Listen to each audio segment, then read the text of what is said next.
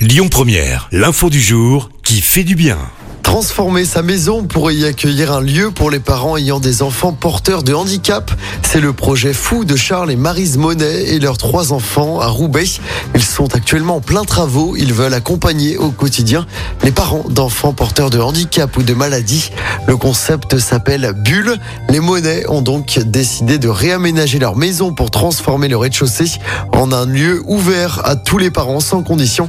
Les parents pourront y venir avec ou sans leurs enfants pour se poser et échanger. Ce temps de répit, ce partage sont essentiels pour des parents qui sont souvent isolés, indique Marise. Au-delà de cet accueil, des ateliers seront également proposés, ainsi qu'une orientation vers différents services et professionnels selon les besoins. L'ouverture de bulles est prévue à la fin de cette année.